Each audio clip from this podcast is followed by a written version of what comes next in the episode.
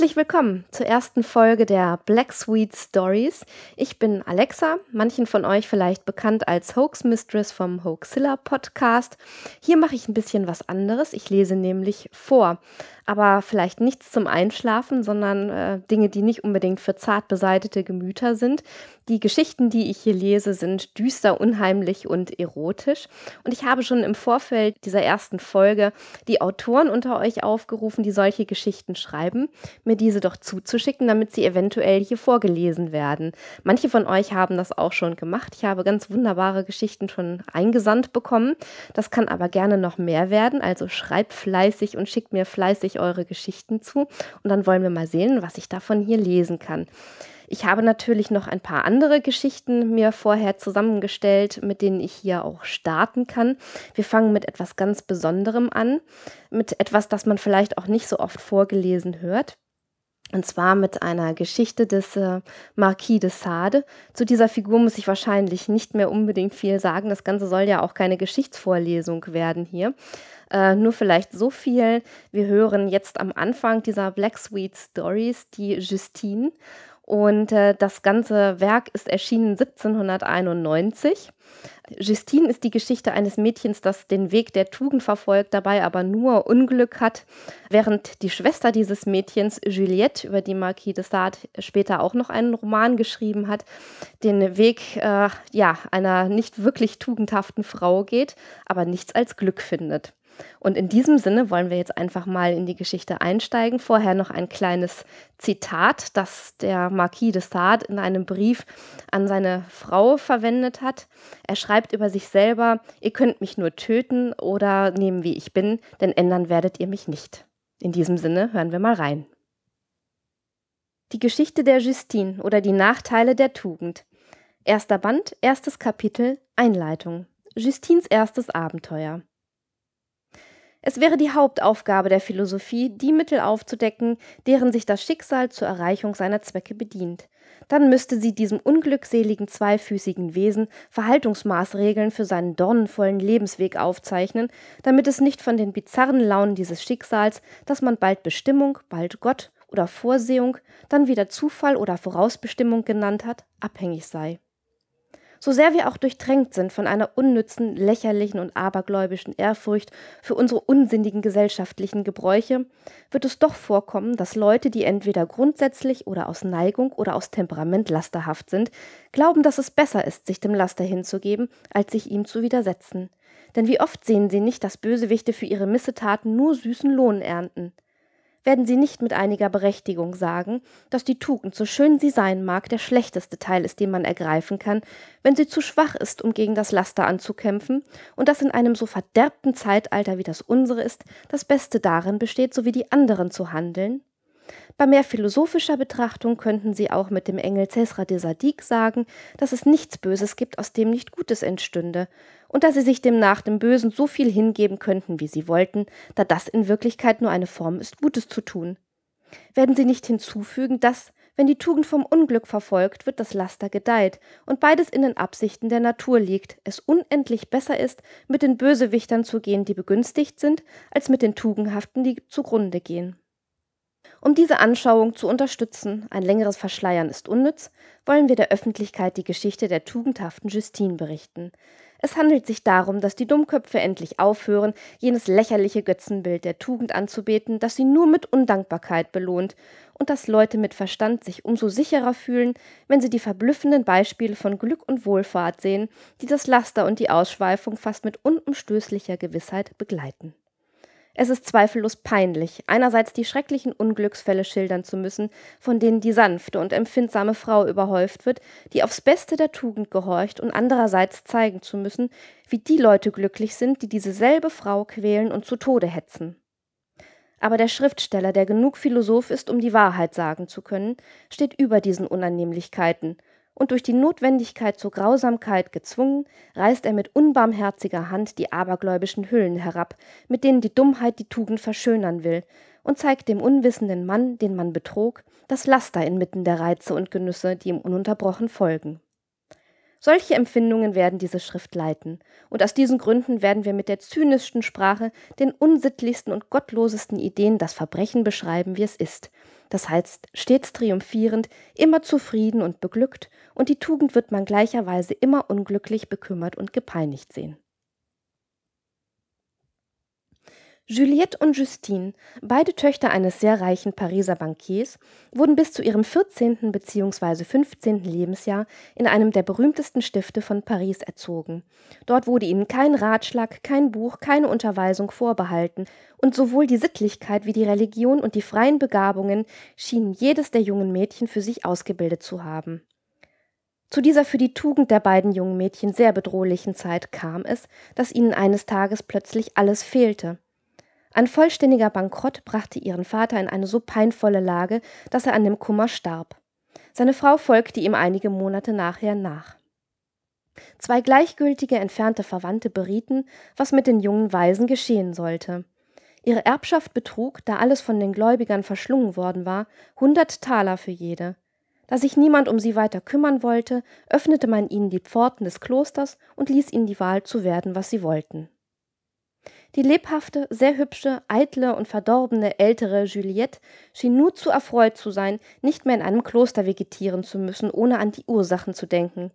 Während die harmlosere, interessantere, vierzehnjährige Justine, die von der Natur einen düsteren und romantischen Charakter erhalten hatte, mehr das Furchtbare ihres Geschickes empfand.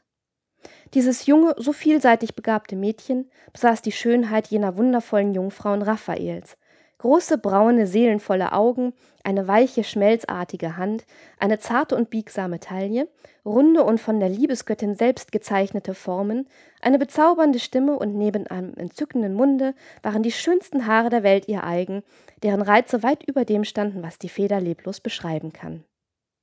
Der Leser möge sich alles vorstellen, was seine Fantasie an Verführerischem sich andeuten kann, und es wird hinter der Wirklichkeit zurückbleiben. Man hatte beiden 24 Stunden Frist zum Verlassen des Stiftes gegeben. Juliette war bemüht, die Tränen Justinens zu stillen. Als sie sah, dass ihr das nicht gelang, begann sie, sie auszuzanken, statt sie zu trösten. Sie warf ihr ihre Empfindlichkeit vor, sie sagte mit weit über ihren Jahren stehenden Gedanken, dass man über nichts in dieser Welt bestürzt sein solle und dass man in sich genug starke physische Erregungen finden könnte, um solche Angriffe abzuschlagen dass die wahre Klugheit darin bestände, die Zahl seiner Freuden und nicht die seiner Leiden zu vermehren. Mit einem Wort, dass man nichts unterlassen dürfe, um sich in jene niederträchtige Empfindsamkeit zu ertöten, aus der bloß die anderen Nutzen zögen, während sie uns nur Sorgen eintrüge. Ich, sagte sie, indem sie sich vor den Augen ihrer Schwester auf ein Bett warf und die Röcke bis über den Nabel emporhob, so mache ich es, wenn ich Kummer habe. Ich kitzle mich, ich entlade und das tröstet mich. Der anständigen und tugendhaften Justine war diese Handlung ein Greuel. Sie wandte die Augen ab, und Juliette fuhr fort, indem sie ihr hübsches kleines Löchelchen weiterrieb Justine, du bist dumm. Du bist schöner als ich, trotzdem werde ich immer die glücklichere sein. Nun fing die Hure an zu stöhnen, und ihre junge Samenflüssigkeit, die vor den gesenkten Augen der Tugend ausgespritzt wurde, ließ die Tränen versiegen, die sie anders vielleicht ebenso wie ihre Schwester vergossen hätte. Du bist toll, dass du dir Sorgen machst fuhr dieses wollüstige Mädchen fort, indem sie sich neben Justine setzte. Bei der Gestalt und dem Alter, das wir beide haben, ist es unmöglich, dass wir vor Hunger umkommen. Bei dieser Gelegenheit machte sie sie auf die Tochter einer ihrer Nachbarinnen aufmerksam, die, nachdem sie aus dem Elternhaus entwichen war, heute mit glänzenden Mitteln ausgehalten wurde und zweifellos viel glücklicher war, wie wenn sie in dem Schloss der Familie geblieben wäre. Man muss sich wohl hüten zu glauben, fügte sie hinzu, dass die Heirat ein Mädchen glücklich macht. Wenn sie erst einmal am Altar Hymens gefesselt wurde, hat sie neben vielen Unannehmlichkeiten bloß eine sehr kleine Menge Vergnügung zu erwarten, während sie, wenn sie sich dem freien Leben hingibt, sich immer vor den Gewalttätigkeiten ihres Liebhabers beschützen oder sich durch die große Zahl trösten kann. Bei dieser Rede schauderte Justine. Eher würde ich den Tod vorziehen, sagte sie, und so viel auch ihre Schwester vorhalten mochte, Sie weigerte sich hartnäckig, mit ihr zusammenzuwohnen, wenn sie sich einer Lebensführung zuwenden würde, die ihr ein Greuel war. So trennten sich also die beiden jungen Mädchen, ohne ein Wiedersehen zu besprechen. hätte Juliette, die eine große Dame werden sollte, ein kleines Mädchen empfangen sollen, deren tugendhafte Neigungen ihr Schande gemacht hätten, und andererseits hätte Justine sich in die Gefahr begeben sollen, ihre Sitten durch die Gesellschaft eines perversen Geschöpfes verderben zu lassen, das sich der öffentlichen Lust in die Arme warf? Wenn der Leser gestattet, verlassen wir jetzt auf einige Zeit dieses wollüstige Mädchen, damit wir ausführlich die Lebensgeschichte unserer keuschen Heroine erzählen können. Man kann leicht sagen, es muss ein wenig Tugend in der Welt geben, und es ist für einen Biografen viel angenehmer, an dem Helden, den er beschreibt, Züge von Reinheit und Wohltätigkeit zu zeigen, als den Geist ununterbrochen auf Ausschweifungen und Grausamkeiten richten zu müssen, wie es der tun muss, der in der Folge dieses Werkes die sehr skandalöse und ausschweifende Geschichte der schamlosen Justine ausbreitet. Justine hatte seit ihrer Kindheit eine mütterliche Freundin an der Schneiderin ihrer Mutter, und so glaubte sie, dass sie auch jetzt für ihr Missgeschick empfänglich sein würde. Sie suchte sie auf, teilte ihr ihr Unglück mit und verlangte von ihr Arbeit. Aber man wollte sie kaum erkennen und schickte sie mit rauen Worten fort. Himmel, sagte dieses arme Geschöpf, müssen schon die ersten Schritte, die ich in der Welt mache, von Kummer begleitet sein. Diese Frau liebte mich früher, warum stößt sie mich heute zurück? Ach, ich bin ja jetzt eine Waise und arm. Ich habe keine Unterstützung mehr auf Erden und man liebt nur Leute, von denen man hofft, Annehmlichkeiten zu empfangen. In Tränen gebadet wendet sich Justine an ihren Beichtvater und schildert ihm ihre Lage mit der Leidenschaft ihres Alters. Sie war weiß gekleidet, ihre Haare waren nachlässig in ein großes Tuch eingeschlagen. Ihre zart entwickelte Brust blieb dem Auge des Lüstlings durch einen doppelten Gazeschleier verborgen. Ihr hübsches Gesicht war bleich, durch die Aufregung und Tränen standen ihr in den Augen, was ihr Gesicht noch interessanter machte. Man konnte unmöglich schöner sein. Sie sehen mich, mein Herr, sagte sie zu dem heiligen Kirchenmann, in einer Lage, die für ein junges Mädchen fürchterlich ist. Ich habe Vater und Mutter verloren. Der Himmel hat sie mir in einem Alter entführt, in dem ich ihre Hilfe am meisten benötigt hätte. Sie sind als zugrunde gegangene Leute gestorben. Ich besitze nichts mehr. Das ist alles, was Sie mir hinterlassen haben, fuhr sie fort, indem sie ihm zwölf Louis zeigte. Ich besitze kein Plätzchen, auf dem ich mein armes Haupt ausruhen könnte. Sie werden mit mir Mitleid haben, nicht wahr? Sie sind ein Diener der Religion und die Religion ist der Schoß aller Tugenden. Im Namen Gottes, den ich mit allen Kräften meiner Seele liebe, im Namen des höchsten Wesens, dessen Werkzeug Sie sind, sagen Sie mir als mein zweiter Vater, was ich tun soll, was ich werden soll. Der barmherzige Priester erwiderte darauf, indem er Justine durch sein Glas betrachtete, dass die Pfarre sehr überlastet wäre, so dass es schwierig sei, neue Almosen von ihr zu erhalten. Aber wenn Justine ihn bedienen wolle, wenn sie die grobe Arbeit verrichten wolle, gäbe es immer ein Stück Brot für sie in seiner Küche.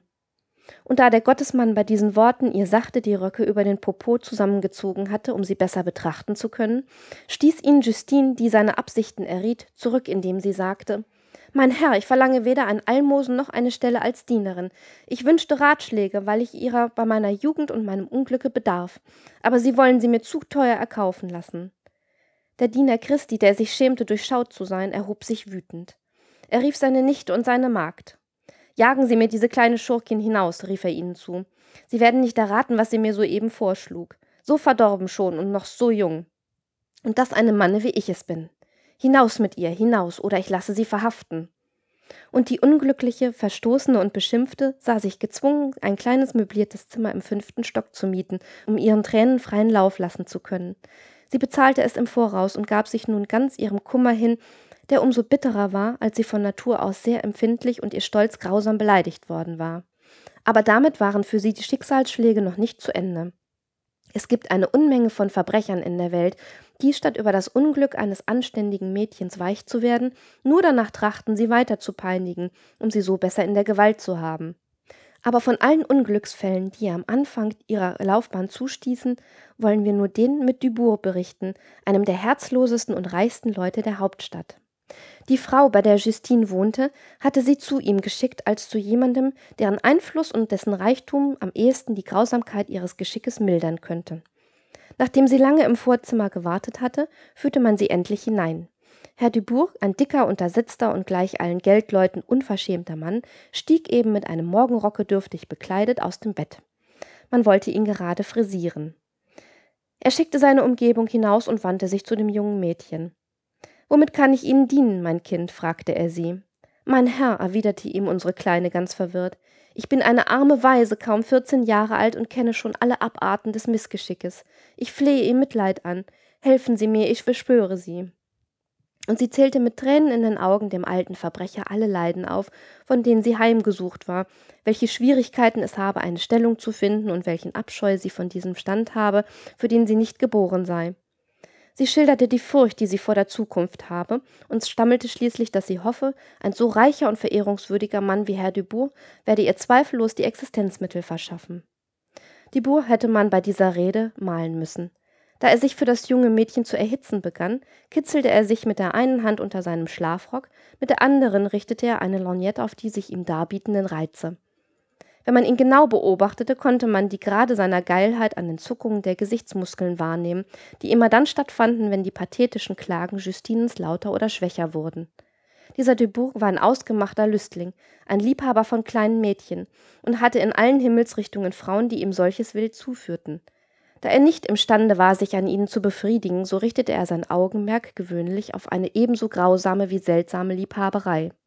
Seine einzige Leidenschaft bestand nämlich darin, die Kinder, die man ihm zuführte, weinen zu sehen.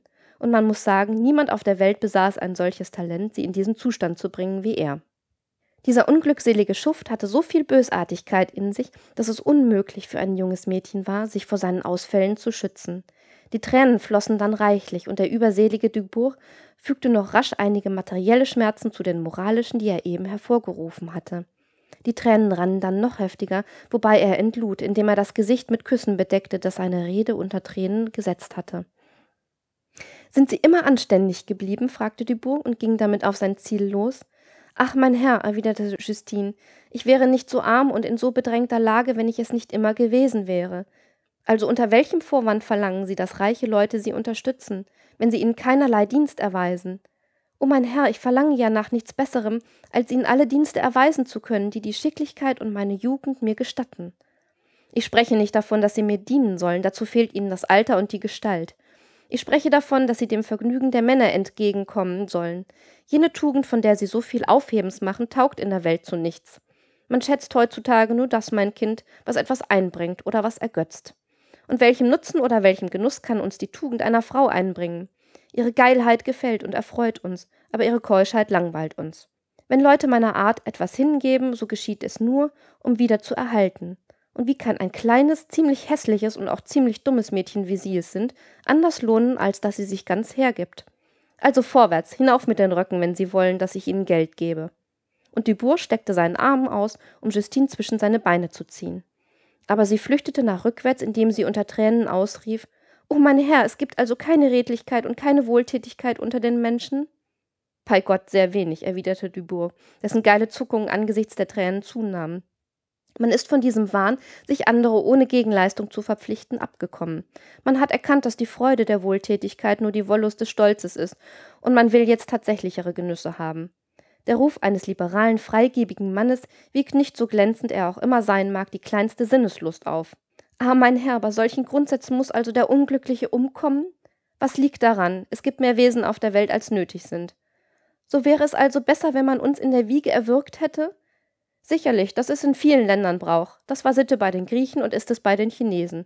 Dort werden die unglücklichen Kinder ausgesetzt oder getötet. Wozu Geschöpfe wie sie es sind leben lassen, da sie nicht mehr auf Unterstützung seitens ihrer Eltern rechnen können oder weil sie keine mehr haben bloß dem Staat zur Laste fallen. Bastarde, Waisenkinder, schlecht versorgte Kinder müsste man schon bei ihrer Geburt zum Tode verurteilen. Die ersten und zweiten, weil sie die Gesellschaft beschmutzen und ihr eines Tages sogar verhängnisvoll werden können, und die letzteren, weil sie ihr niemals nützlich werden können. Alle sind sie für die Gesellschaft Auswüchse, die sich von den gesunden Gliedern nähren, sie entkräften und erniedrigen. Sie sind wie jene Parasiten, die sich an die gesunde Pflanze anheften und ihnen Lebenssäfte heraussaugen. Das Almosen, das einem solchen Abschaum Nahrung zuführt und jene reich unterstützten Häuser, die man für sie gebaut hat, sind ein schreiender Missbrauch. Wie wenn die Menschenart so selten wäre, so wertvoll, dass man sie selbst in ihren scheußlichsten Vertretern pflegen müsste. Mit einem Wort, wie wenn es nicht mehr Menschen auf der Welt gäbe, als nötig ist, und wie wenn es nicht für das Staatsleben und die Natur viel nötiger wäre, zu zerstören als zu erhalten. Hier zeigte ihr Dubourg, indem er den Rock, der seine Bewegungen verdeckte, auseinanderschlug, dass sich sein kleines, schwarzes, vertrocknetes Glied, das seine Hand seit langem bearbeitete, zu regen begann. Vorwärts, rief er jetzt in rohem Ton. Vorwärts, hören wir auf, weiter zu schwätzen und beklage dich nicht länger über dein Schicksal, wenn es in deiner Hand liegt, es zu verbessern. Aber um welchen Preis, gerechter Gott? Um einen äußerst mäßigen, da es sich nur darum handelt, dass du die Röcke aufhebst und mir zeigst, was unter ihnen ist. Ein zweifellos magerer Köder, den du nicht so hoch schätzen solltest. Vorwärts, entscheide dich. Mir steht er, ich will Fleisch sehen. Man zeige mir sofort welches, oder ich werde böse. Aber mein Herr, dummes Geschöpf, stumpfsinnige Hure, glaubst du, dass ich mit dir mehr Umstände machen werde wie mit den anderen? Dabei erhob er sich wütend, verriegelte die Türe und sprang auf Justine, deren Tränen reichlich flossen. Der Lüstling küsste ihr weg, er verschluckt diese wertvollen Tränen. Dann schürzt er ihr selbst mit der einen Hand die Röcke auf, legt sie um ihre Arme, während die andere das zum ersten Male beschmutzt, was die Natur selten noch so vollendet geschaffen hat. Abscheulicher Mann, schrie Justine, indem sie verzweifelte Bewegungen zu entschlüpfen machte. Grausamer Mann, fuhr sie fort, indem sie die Türe aufriegelte und flüchtete. Möge der Himmel dich eines Tages strafen, wie du es verdienst. Du bist weder des Reichtums würdig, von dem du einen so niederträchtigen Gebrauch machst, noch der Luft, die du atmest, um sie durch deine Grausamkeit und deine Verbrechen zu verpesten. Dann ging sie hinaus. Sobald die Unglückliche nach Hause zurückgekehrt war, wusste sie nichts Wichtigeres zu tun, als sich bei ihrer Wirtin über die Aufnahme zu beklagen, die man ihr bei dem anempfohlenen Mann hatte zuteil werden lassen. Aber wie war sie erstaunt, als sie sich von dieser Elenden mit Vorwürfen überhäuft sah. Armseliges, dummes Ding, sagte sie ihr zornig. Glaubst du, dass die Männer so verrückt sind, kleinen Bettlerinnen wie du es bist, Almosen zu geben, ohne Vorteil aus ihrem Gelde zu ziehen? Herr Dubourg hat noch zu gut an dir gehandelt. Der Teufel soll mich holen, wenn ich dich an seiner Stelle hinausgelassen hätte, ohne mich befriedigt zu haben. Aber da du von der Hilfe, die dir mein Wohltätigkeitssinn anbot, keinen Gebrauch machen willst, richte dich ein, wie es dir passt. Du bist mir Geld schuldig, zahle sogleich oder du wanderst morgen ins Gefängnis. Madame, haben Sie Mitleid? Ja, ja, Mitleid. Mit Mitleid kommt man vor Hunger um. Von 500 kleinen Mädchen, die ich diesem anständigen Manne verschafft habe, bist du die erste, die mir einen solchen Streich gespielt hat. Welche Schande für mich. Dieser so anständige Mann wird sagen, dass ich meinen Beruf nicht verstehe, und er hat recht. Vorwärts, mein Fräulein, Sie müssen zu Herrn Dubourg zurückgehen. Sie müssen ihn zufriedenstellen, müssen mir Geld mitbringen. Ich werde mit ihm sprechen, ihn vorbereiten und versöhnen, so viel ich kann. Ich werde ihm Ihre Entschuldigung übermitteln, aber trachten Sie danach, sich das nächste Mal besser zu betragen. Justine saß nun alleine da und hing den traurigsten Gedanken nach. Nein, sagte sie zu sich, nein, ich werde gewiss nicht zu diesem Lüstling zurückgehen. Ich bin noch nicht aller Hilfsquellen beraubt. Ich besitze fast noch mein ganzes Geld und das genügt für lange Zeit zum Leben. Ich werde vielleicht bis dahin weniger harte, mitleidigere Herzen finden. Indem sie diese Worte vor sich hinsprach, war ihr erster Gedanke, ihren kleinen Schatz zu zählen. Sie öffnete die Schublade. O Himmel, er ist gestohlen. Es blieb ihr nur das, was sie in der Tasche hatte, was kaum sechs Pfund waren. Ich bin verloren, rief sie aus. Ah, ich sehe nur zu gut, woher der Streich kommt. Dieses niederträchtige Geschöpf will mich dazu zwingen, mich in den Schoß des Lasters zu werfen. Aber ach, fuhr sie unter Tränen fort, bleibt mir noch ein anderes Mittel, damit ich mein Leben fristen kann? Und sind nicht in der peinvollen Lage, in der ich mich befinde, jener Unselige oder jemand noch bösartigerer, die einzigen Wesen, von denen ich überhaupt Hilfe erwarten kann? In ihrer Verzweiflung ging Justine zu ihrer Wirtin hinab. Madame, sagte sie, ich bin bestohlen, bei Ihnen ist mir dieser böse Streich geschehen. Aus einem Möbelstück, das Ihnen gehört, ist dieses Geld geraubt worden. Ach, es war alles, was ich besaß. Es war der unglückselige Rest meiner väterlichen Erbschaft. Da ich dieser schwachen Hilfe beraubt bin, bleibt mir nichts anderes als der Tod. Oh, Madame, töten Sie mich, ich beschwöre Sie. Unverschämte Kleine, erwiderte heftig Madame Desroches. Ehe Sie mir solche Klagen vortragen, sollten Sie mein Haus besser kennen. Sie müssen wissen, dass es bei der Polizei in sehr gutem Ruf steht und dass ich Sie auf den bloßen Argwohn hin, den Sie geäußert haben, sogleich bestrafen lassen könnte, wenn ich wollte. Argwohn, Madame? Ich habe keinen. Aus dem, was ich sage, spricht kein Verdacht, sondern Kummer. Oh, Madame, was soll aus mir werden, nachdem ich diese einzige Hilfsquelle verloren habe? Werdet, was ihr wollt, das geht mich nichts an. Es gäbe wohl Mittel, alles wieder gut zu machen, aber Sie wollen sie ja nicht benützen. Aber Madame, ich kann dienen, erwiderte die Unglückselige mit tränenden Augen. Es ist doch nicht gesagt, dass dem Unglück nur durch Laster aufgeholfen werden kann. Oh ja, das ist heutzutage das Beste. Was wollen Sie im Dienst erhalten? Zehn Taler im Jahr? Wollen Sie davon leben? Oh, glauben Sie mir, meine Freundin, auch diejenigen, die dienen, sind genötigt, zur Wollust Zuflucht zu nehmen, um sich erhalten zu können. Ich liefere jeden Tag welche von der Art. Ich bin, wie ich wohl behaupten kann, eine der besten Kupplerinnen in Paris. Es gibt keinen Tag, an welchem mir nicht 25 bis 30 Mädchen durch die Hände gehen. Das bringt mir auch etwas ein, weiß Gott. Ich bin überzeugt, dass keine Frau meines Standes so gute Geschäfte macht wie ich. Sehen Sie, fuhr sie fort, indem sie der unglücklichen 500 oder 600 Louis für ebenso viele Juwelen und den schönsten Wäsche- und Kleiderschrank zeigte, nur der Wollust, von der Sie so erschrecken, verdanke ich das. Teufel, es gibt heutzutage nur mehr diesen Beruf. Glauben Sie mir, schlagen Sie diesen Weg ein. Und dann ist dieser Dubourg ein braver Mann. Er wird Sie wenigstens nicht entjungfern. Er bringt sein Glied nicht mehr zum Stehen. Wie wollen Sie, dass er fickt? Einige schwache Schläge auf den Popo und ein paar auf die Wangen. Und wenn Sie sich gut bei ihm betragen, werde ich Sie mit anderen Männern bekannt machen, die Sie bei Ihrem Alter und Ihrem Wuchs in den Stand setzen werden, in Paris in der Karosse herumzufahren. Ich habe keine so hohen Absichten, Madame, erwiderte Justine. Ich will kein Vermögen besitzen, namentlich wenn ich es um den Preis meiner Ehre erkaufen muss. Ich verlange nur leben zu können, und ich biete dem, der mir das gibt, alle Dienste an, die ich bei meinem Alter leisten kann, abgesehen davon, dass ich ihm aufrichtig dankbar sein werde. Ach, Madame, da Sie so reich sind, fühlen Sie doch Mitleid mit mir. Ich erbitte ja nicht, dass Sie mir ebenso viel leihen, wie ich bei Ihnen verloren habe. Geben Sie mir nur einen Louis, bis ich einen Platz gefunden habe. Seien Sie versichert, ich werde ihn zurückgeben, gleich von dem ersten Gelde, das ich verdienen werde. Ich gebe dir keine zwei Sous, sagte Madame de Roche sehr erfreut, ihr Opfer dazusehen, wohin ihre Niedertracht es bringen wollte. Nein, keine zwei Sous. Ich biete dir das Mittel an, zu verdienen. Benütze es, oder du kommst ins Hospital. Herr Dubourg ist einer der Verwalter dieses Hauses, und es wird ihm leicht fallen, dich hineinstecken zu lassen. Guten Tag, meine Freundin, fuhr die grausame Desroches zu einem großen und hübschen Mädchen gewandt vor, die zweifellos wegen eines Ratschlages gekommen war. Und dir, meine Tochter, auf Wiedersehen. Morgen Geld oder Gefängnis. Nun, Madame, sagte weinend Justine, suchen Sie Herrn Dubourg auf, ich will nochmals zu ihm hingehen. Ja, ich will hingehen. Mein Unglück gebietet es mir. Aber indem ich mich vor dem Schicksal beuge, müssen Sie, Madame, daran denken, dass mir wenigstens das Recht bleibt, Sie zu verachten. Unverschämtes Geschöpf, rief die Desroches aus, indem sie die Tür hinter ihr zuwarf. Du würdest verdienen, dass ich mich in deine Angelegenheiten nicht länger einmischte. Aber ich tue es ja nicht für dich, so sind mir auch deine Gefühle gleichgültig. Es wäre vergeblich, die qualvolle Nacht beschreiben zu wollen, die Justine verbrachte. Sie hatte die Grundsätze der Religion, der Scham und der Tugend sozusagen mit der Muttermilch aufgesogen und konnte sich von ihnen nicht ohne heftige Kämpfe trennen. Die traurigsten Gedanken schwirrten ihr durch den Kopf, als es heftig an der Tür klopfte. Komm, Justine, sagte Madame de Roche kurz, komm zum Frühstück und danke mir für meine Botschaft. Ich habe Erfolg gehabt. Herr Dubourg ist infolge des Versprechens, das ich ihm bezüglich deiner Unterwürfigkeit gemacht habe, bereit, dich wiederzusehen. Aber Madame, vorwärts sei nicht kindisch. Die Schokolade wartet, folge mir nach.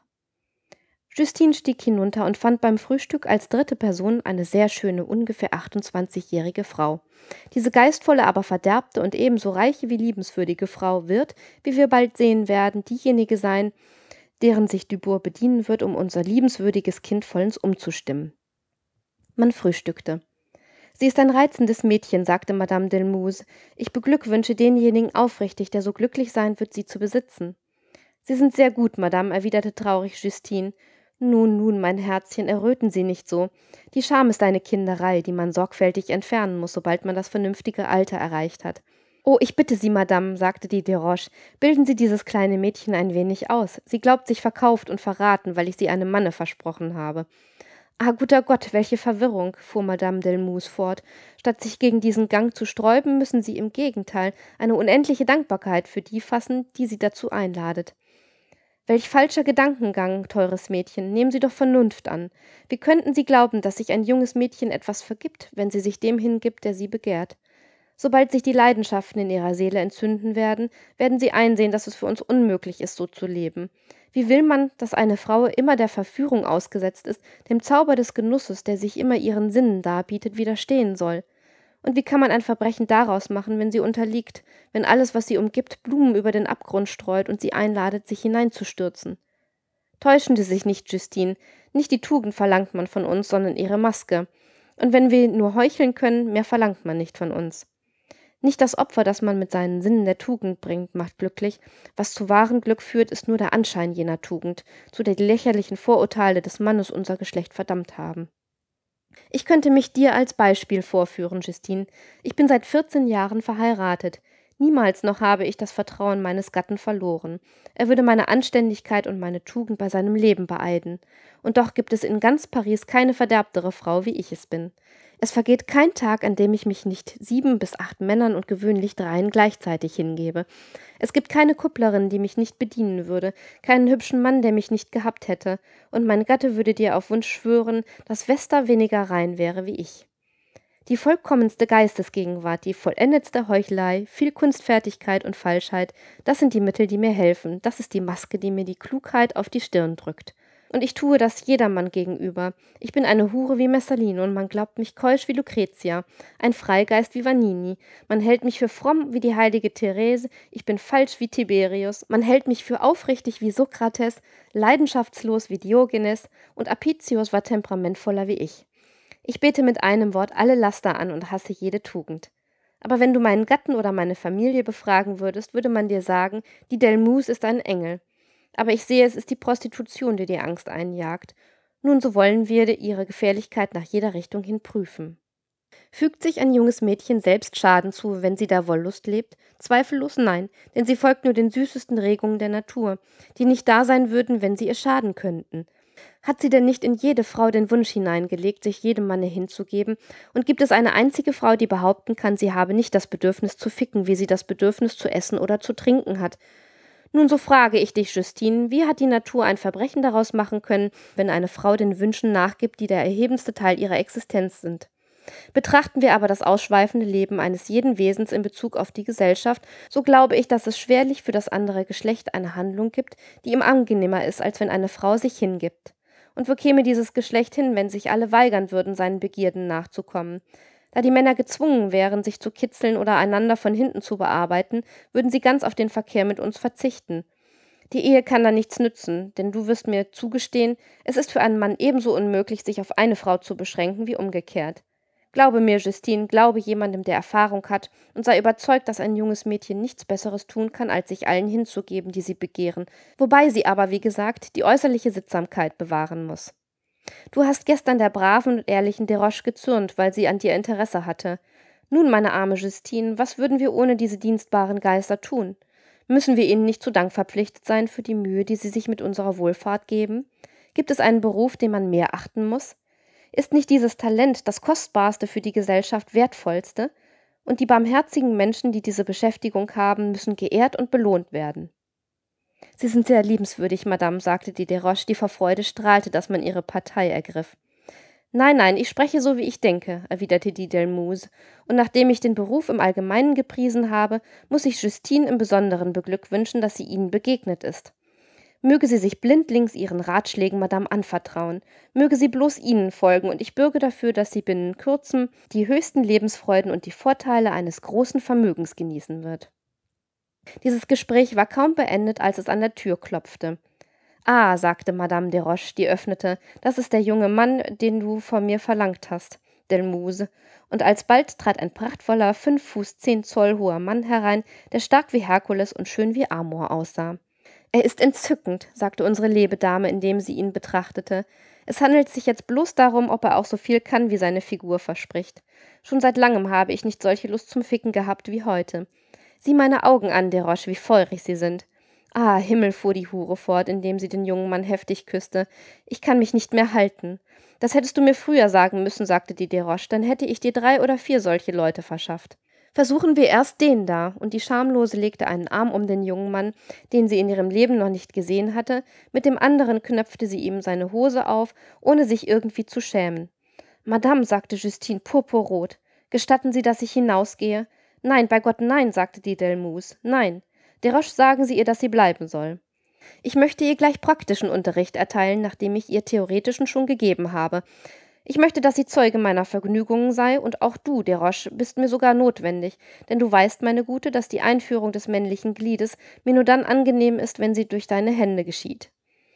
Du kitzelst mich außerdem so gut, wenn ich ficke und trägst so viel Sorge für meinen Popo und meine Scheide. Vorwärts, vorwärts, du Hure, beginnen wir. Justine, setzen Sie sich hier vor mich hin und wenden Sie keinen Augenblick den Blick ab. Oh, welche Folter, Madame, rief die Arme weinend aus. Lassen Sie mich hinausgehen, ich beschwöre Sie. Und glauben Sie, dass der Anblick der Gräuel, die Sie begehen werden, in mir immer nur Abscheu hervorrufen wird. Aber die schon ganz aufgelöste Delmus widersetzte sich heftig, dass Justine hinausgehe, und bald begann das Schauspiel. Alle Einzelheiten der weitestgehenden Ausschweifungen wurden vor Augen unseres verschämten Kindes ausgebreitet. Anstelle der Desroches wurde es gezwungen, das ungeheure Glied des jungen Mannes zu ergreifen, um es in die Scheide der Delmus einzuführen. So bringt sie der kräftige Athlet fünfmal hintereinander zum Entladen, während die Delmus ungeheures Vergnügen an dem Abscheu Justines erfindet. Donnerwetter, sagte die Messaline, als sie sich wie eine Bacchantin erhob, welches Vergnügen habe ich gehabt. Weißt du, Desroches, was ich jetzt gerne sehen würde? Ich würde jetzt dies kleine Muschelchen von dem ungeheuren Glied, das mich bearbeitete, entjungfern lassen. Was sagst du dazu? Nein, nein, erwiderte diese, wir würden sie ja töten, und ich hätte nichts an ihr verdient. Währenddessen gewannen unsere beiden Kämpen wieder Kräfte. Die Delmus legte sich wieder hin, und Justine wurde wieder zu ihrer Arbeit beauftragt. Man musste es sehen, mit welchem Abscheu, welcher Mühe sie ihren Auftrag vollzog. Diesmal wollte die Hure, dass sie ihr in der Scheide kitzle. Die Desroches führte ihr die Hand, aber sie erwies sich als zu linkisch für die rasende Delmus. Hilf mir, hilf mir, Desroches, rief sie aus. Ich sehe, dass ein Verführen nur dem Verstand und nicht dem Körper angenehm ist. Namentlich nicht mir, die zehn Hände wie die der Sappho und zehn Glieder wie die des Herkules nicht ermüden würden. Auch diese zweite Sitzung schloss mit reichlich Opfern für Venus. Delmus richtete sich wieder auf, ihr Reiter ging hinaus und die Desroches entschuldigte sich, indem sie ein Mäntelchen umhängte, das eine Verabredung mit Dubourg sie länger zu bleiben hinderte. Desroches, sagte Madame Delmus nach einigem Nachdenken, je mehr ich bearbeitet werde, desto wilder werde ich. Lass mich zu Dubourg mitgehen. Ich sehne mich außerordentlich danach zu sehen, was dieser alte Schuft erfinden wird, um sich an diesem kleinen Mädchen wieder zu beleben. Vielleicht kann ich ihm helfen. Oft ziehen ja diese alten Verbrecher mich vor, wie du weißt. Was du von mir verlangst, ist ausführbar, erwiderte die Desroches.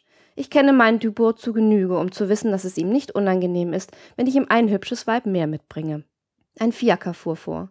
Die immer erschrockene, bescheidene Justine stieg als erste ein und man fuhr fort.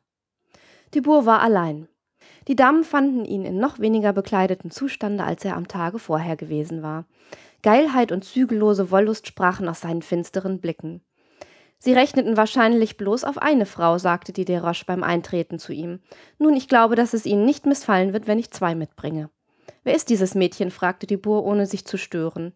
Eine hübsche Frau aus meiner Bekanntschaft, erwiderte die Desroches, deren Liebenswürdigkeit auf der gleichen Höhe mit ihren Reizen steht und die uns in der Folge bei den Zusammenkünften mit der schönen Justine nützlich sein wird. Wie, sagte Dubourg, du glaubst, dass es nicht bei diesem einen Male bleiben wird? Es wäre möglich, erwiderte die Desroches. Nun, wir wollen sehen, sagte Dubourg. Gehen Sie hinaus, Desroches, es ist gut, setzen Sie es auf die Rechnung. Wie stehen wir denn? Aber mein Herr, sagte die Desroches, seit drei Monaten haben wir nicht verrechnet. Es macht nahezu hunderttausend Francs aus. Hunderttausend Francs, gerechter Gott. Aber der Herr möge bedenken, dass ich ihm mehr als achthundert Mädchen geliefert habe. Ich habe sie alle aufgeschrieben. Der Herr kennt mich wohl, er weiß wohl, dass ich ihn nicht um einen Sou betrügen könnte. Schön, schön, wir werden schon sehen. Aber gehen Sie jetzt, Desroches, ich fühle, dass ich mit diesen beiden Frauen allein bleiben muss. Und Sie, Justine, bedanken sich bei Ihrer Beschützerin, bevor sie weggeht, denn nur ihr zuliebe erweise ich Ihnen die Gnade, mich mit Ihnen zu beschäftigen. Sie werden einsehen, dass Sie nach Ihrem gestrigen Betragen dieses Glücks nicht würdig sind. Sollten Sie aber heute meinen Wünschen auch nur den leisesten Widerstand entgegensetzen, so erwarten Sie in meinem Vorzimmer zwei Männer, die Sie an einen Ort bringen werden, aus dem Sie in Ihrem Leben nie wieder wegkommen werden. Die Desroches ging. O mein Herr, sagte Justine weinend und stürzte sich vor die Füße des Barbaren, lassen Sie sich erweichen, ich beschwöre Sie. Seien Sie so barmherzig und helfen Sie mir, ohne das von mir zu verlangen, wofür ich tausendmal lieber sterben würde. Gnädiger Herr, zwingen Sie mich nicht, ich flehe Sie an. Können Sie denn bei meinen Tränen Freude gewinnen? Können Sie Vergnügen finden, wo Sie Widerwillen sehen? Sie werden Ihr Verbrechen noch nicht beendigt haben und schon werden Sie bei meinem Anblick Gewissensbisse empfinden. Aber durch das, was jetzt geschah, wurde sie am Weitersprechen gehindert. Die Delmus, die auf Dubourgs eiserner Stirne den Gedanken gesehen hatte, warf sich vor ihm nieder und kitzelte ihn leidenschaftlich mit der einen Hand, während sie ihm mit der anderen sokratisierte. Hölle und Teufel, rief Dubourg furchtbar aufgeregt aus und erhob sich wie ein Rasender. Ich soll dir Gnade gewähren, ich möchte dich eher erwürgen, du Hure. Dabei zeigte er ihr ein kleines, vertrocknetes, schwarzes Glied, ergriff seine Beute mit rohen Händen und riss ihr alles vom Körper ab, was seine wollüstigen Augen störte. Bald beschimpfte, bald liebkoste, bald misshandelte, bald streichelte er sie. Großer Gott, welch ein Anblick! Es schien, als ob die Natur durch dieses Schauspiel in Justine gleich bei ihrem ersten Abenteuer jenen Schrecken von dieser Art Verbrechen erwecken sollte. Jetzt wurde sie nackt auf das Bett geworfen, während die Delmus sie hielt, entdeckte der Lüstling plötzlich einen neuen Köder. Warten Sie, sagte die Schurkin. Ich merke, dass meine Röcke Sie stören. Ich werde sogleich das Ding bloßlegen, das, wie es scheint, Gegenstand ihrer Bewunderung ist. Sie wollen meinen Popo sehen. Ich begreife, ich ehre diese Neigung bei Leuten ihres Alters. Hier ist er, mein Freund, er ist ein wenig voller wie der dieses Kindes. Aber dieser Gegensatz wird Ihnen Vergnügen bereiten. Wollen Sie sie nebeneinander sehen? Teufel, ja, erwiderte Dubourg. Setzen Sie sich auf Ihre Schultern, damit sie ruhig liegen bleibt, und ich werde versuchen, in ihr von hinten hineinzustecken und Ihnen dabei die Arschbacken zu küssen. Ja, so ist es richtig, fuhr der Lüstling fort, indem er sowohl auf den einen wie auf den anderen Popo ein paar Schläge versetzte. Und nun wollen wir sehen, ob ich die Sodomie zustande bringe.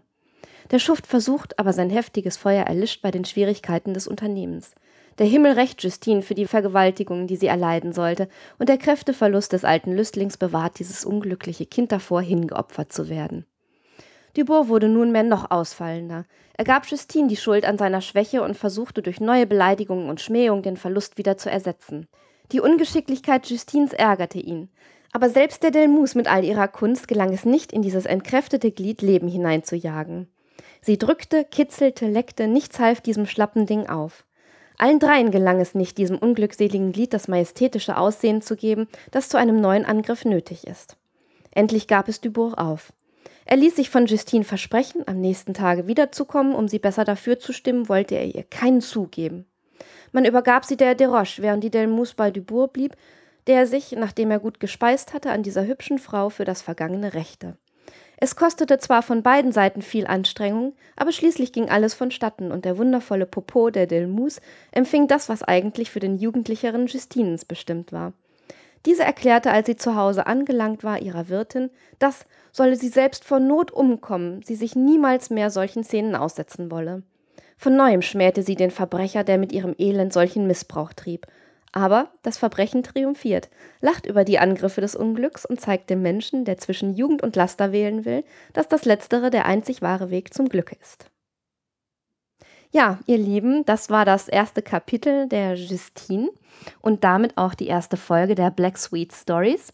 Ich hoffe, es hat euch gefallen und ich hoffe, ihr hört auch in die nächste Folge wieder rein. Vermutlich werden wir Justine noch ein Weilchen auf ihrem Weg begleiten. Das heißt also, die nächsten Folgen werden sich unter Umständen auch wieder um Justine drehen. Und äh, mir bleibt nur zu sagen, ich wünsche euch eine schöne Zeit und hoffe, wir hören uns auch das nächste Mal wieder. Tschüss.